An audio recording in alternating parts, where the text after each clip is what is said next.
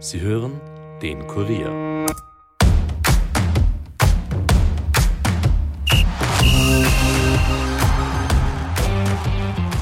Deutschland, wir kommen.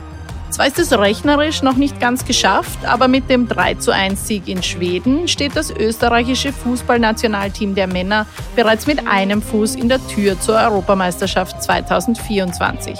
Heute wollen wir darüber reden, wie die Stimmung im Team ist, wie die Handschrift von Teamchef Ralf Rangnick in der Taktik in Stockholm erkennbar war und wie sicher sich die Spieler schon sind, dass sie nächstes Jahr bei der Euro mitspielen können. Mein Name ist Caroline Krause-Sandner und ihr hört die Kurier Nachspielzeit.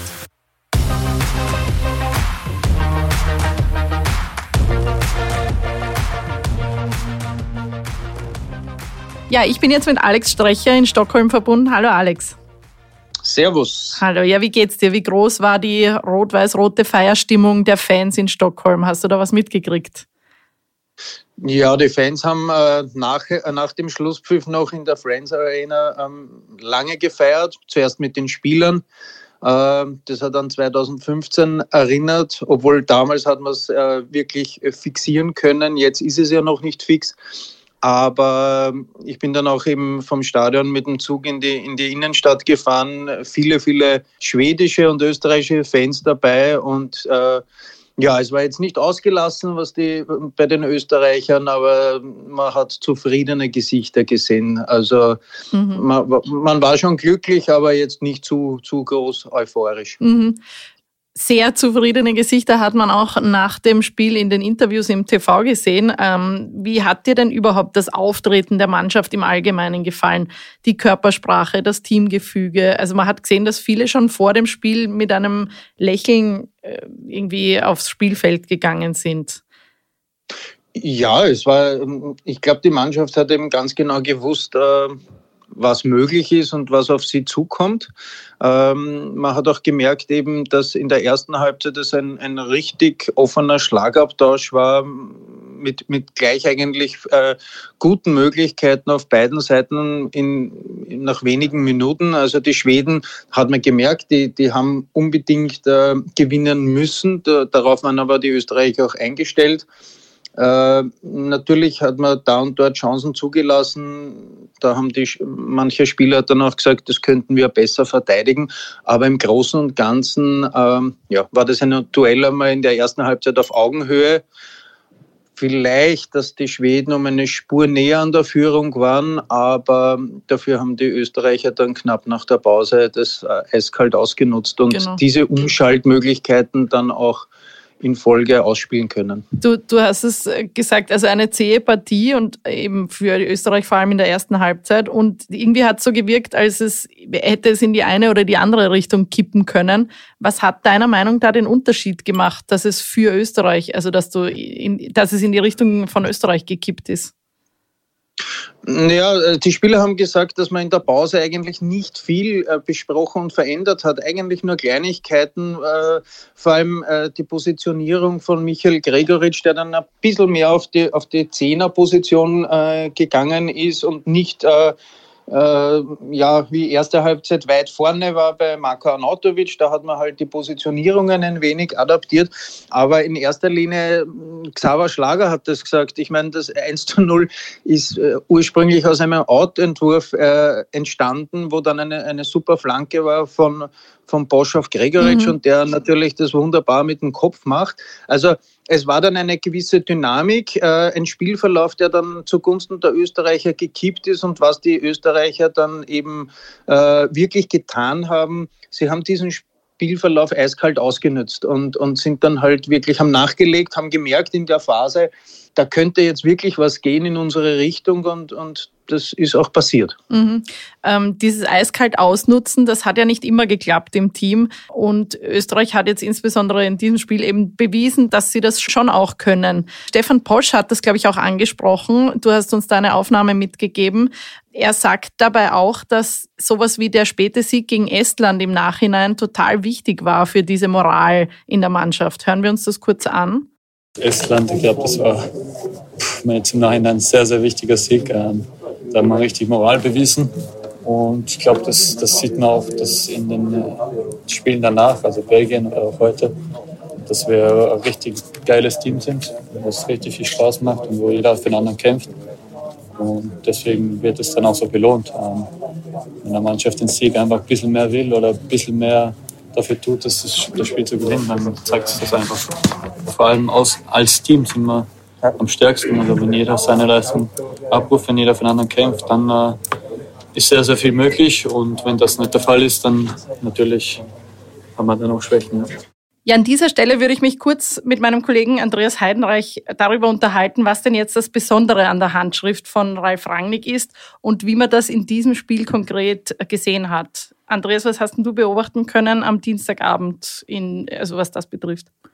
Ja, was sich jetzt schon wie ein roter Faden durch die Ära Rangnick zieht, ist, dass er ganz einfach immer eine Idee hat, wenn es darum geht, äh, das Team während des laufenden Spiels oder in der Halbzeitpause um, umzu, umzustellen oder um äh, taktische Änderungen vorzunehmen. Also konkret war es am Dienstag so, dass er in der Pause die Formation geändert hat von einem 4-2-2-2 auf ein 4-2-3-1 äh, und damit den Michael Gregoritsch zurückgezogen hat. Ähm, der hat in der ersten Halbzeit neben dem Anatovic auf einer Linie im Sturm gespielt. Danach äh, hat er als hängende Spitze oder auch als Zehner gespielt. Äh, dieser Raum war davor nie besetzt von den Österreichern und deshalb hat man im eigenen Ballbesitz auch nicht so viel Chancen kreieren oder herausspielen können.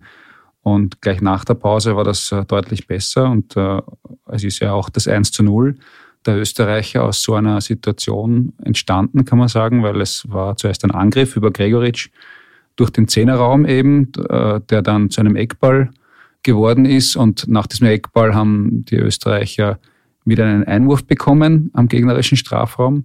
Und aus diesem Einwurf ist dann äh, das Tor gefallen zum 1 zu 0. Also so konnte man dann relativ schnell auch wieder Druck erzeugen. Und das hat sich positiv ausgewirkt. Und das war nicht das erste Mal jetzt so, dass so eine Umstellung gefruchtet hat, sondern das war schon ganz am Anfang so, zum Beispiel bei Rangnicks erstem Spiel in Kroatien im Juni 2022. Da hat er nach einer halben Stunde umgestellt, äh, wo die Kroaten am, zu Beginn dominant waren und dann die Österreicher 13-0 gewonnen haben. Und es war auch in diesem Jahr gegen Aserbaidschan in Linz so, wo man 4 zu 1 gewonnen hat, wo Rangnick schon nach 18 Minuten umgestellt hat. Äh, wo es auch zu Beginn nicht geklappt hat und dann hat es einen 4 zu 1 Sieg gegeben. Also das funktioniert immer wieder und das ist, glaube ich, auch ganz wichtig für die Spieler zu sehen, dass der Trainer und sein Trainerteam äh, immer noch eine Idee, im Petto haben, wenn es vielleicht nicht von Anfang an so läuft, wie man sich das vorstellt. Mhm. Du hast jetzt äh, von, von dieser Umstellung im Spiel geredet, also in der Pause quasi, in dem Schwedenspiel. Äh, und bei Kroatien bzw. Aserbaidschan äh, ist es schon innerhalb der ersten Hälfte passiert. Äh, macht das einen Unterschied oder muss man da viel erklären dann den Spielern? Naja, natürlich hat man in der Halbzeitpause mehr Zeit als während des Spiels, wo man nur ein paar, ja, ein paar Kommandos hineinrufen kann. Aber ich glaube, dass auch das kein Problem ist, weil die Spieler grundsätzlich wissen, was zu tun ist und alle taktisch sehr gut ausgebildet sind. Und äh, der Teamchef lässt sich ja da auch nicht irgendwas x-beliebiges einfallen, sondern da sind ganz sicher vorher zwei oder drei taktische Varianten zumindest durchbesprochen, wenn nicht einstudiert. Und die Spieler wissen dann, was zu tun ist. Also das ist ähm, für Profis auf dem Level keine Hexerei. Mhm. Danke, Andreas. Ja, und das Ergebnis von alledem, Österreich steht mit einem Fuß in der Tür zur Euro 2024. Ich meine, manche Interviews nach dem Sieg haben schon sehr nach irgendwie fixer Qualifikation geklungen. Andere haben da ein bisschen mehr gebremst. Xaver Schlager zum Beispiel, wenn wir uns das kurz anhören. Bei 0% sind wir gerade, wir haben nichts erreicht. Wir haben eine gute Ausgangssituation. Aber wenn wir jetzt alles verlieren und die alles gewinnen, was können wir sie kaufen? Nichts davon. Und genau das sollten wir einmal lernen, demütig zu sein, freuen über die Situation, zufrieden sein damit und dann ähm, ja, die nächsten Spiele genauso fokussiert angehen. Alex, bist du da beim Xaver Schlager oder glaubst du, dass der ÖFB da jetzt schon mit dem Buchen anfangen kann? Ja, im Hintergrund äh, plant man ja die Euro sowieso schon. Es wäre ja fahrlässig, äh, bis, bis zum Schluss zu warten. Äh, die meisten Spieler haben gestern äh, gesagt, sie, sie genießen die Situation. Sie wissen, dass der Schritt, den sie da getätigt haben in Stockholm, ein sehr großer ist. Mhm. Natürlich ist man mit einem Bein schon bei der Euro.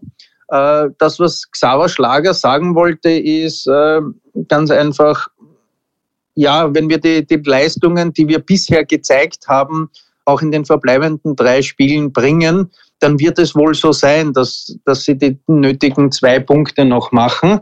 Aber er hat natürlich hingewiesen darauf, dass man, das, das zeichnet vielleicht diese Mannschaft auch aus, dieses, äh, ja, klingt nach einer Floskel, dieses Denken von Spiel zu Spiel mhm. ähm, äh, eben in, in ihnen drinnen steckt. Sie wissen ganz genau, wie schnell es im Fußball in die eine oder andere Richtung gehen kann. Natürlich, wenn Österreich jetzt alle Partien verliert und Schweden alle gewinnt, dann, dann hat man nichts von diesem 3 zu 1 äh, in Stockholm.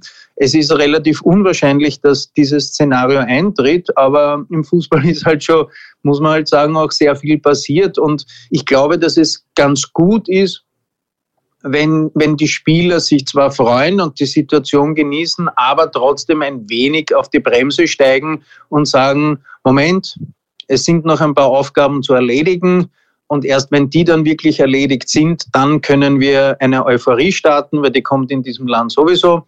Äh, und, und ich glaube, das hat Xaver Schlager sehr, sehr eindrucksvoll auch rübergebracht, weil er gemeint hat, wir wissen eh, wie schnell es geht in diesem Land mit Euphorie mhm. oder, oder depressiver Stimmung, also in die eine oder andere Richtung. Entweder ist man der große Held oder man ist der große Trottel. Das, ja, kennen wir zur Genüge aus der Vergangenheit und ich glaube, dem, dem wollen sie ein wenig vorbeugen. Mhm.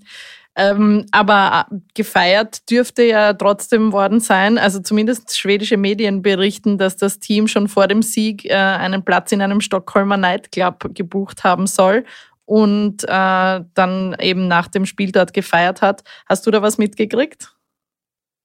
Äh, offiziell nichts mitbekommen natürlich, aber es war ja auch äh, 2015 schon so, dass man äh, ja in einem Lokal reserviert hat und äh, nachher dann eben essen, trinken und feiern gegangen ist. Ja, die Österreicher werden sicherlich jetzt nicht äh, ins Hotel gegangen sein und sich sofort niedergelegt haben. Äh, aber nach Leistungen wie dieser und nach äh, Erfolgen äh, ist das, glaube ich, auch durchaus legitim. Ja, ich glaube auch. Und ich sage danke nach Stockholm und auch dir einen wohlverdienten Tag in Stockholm.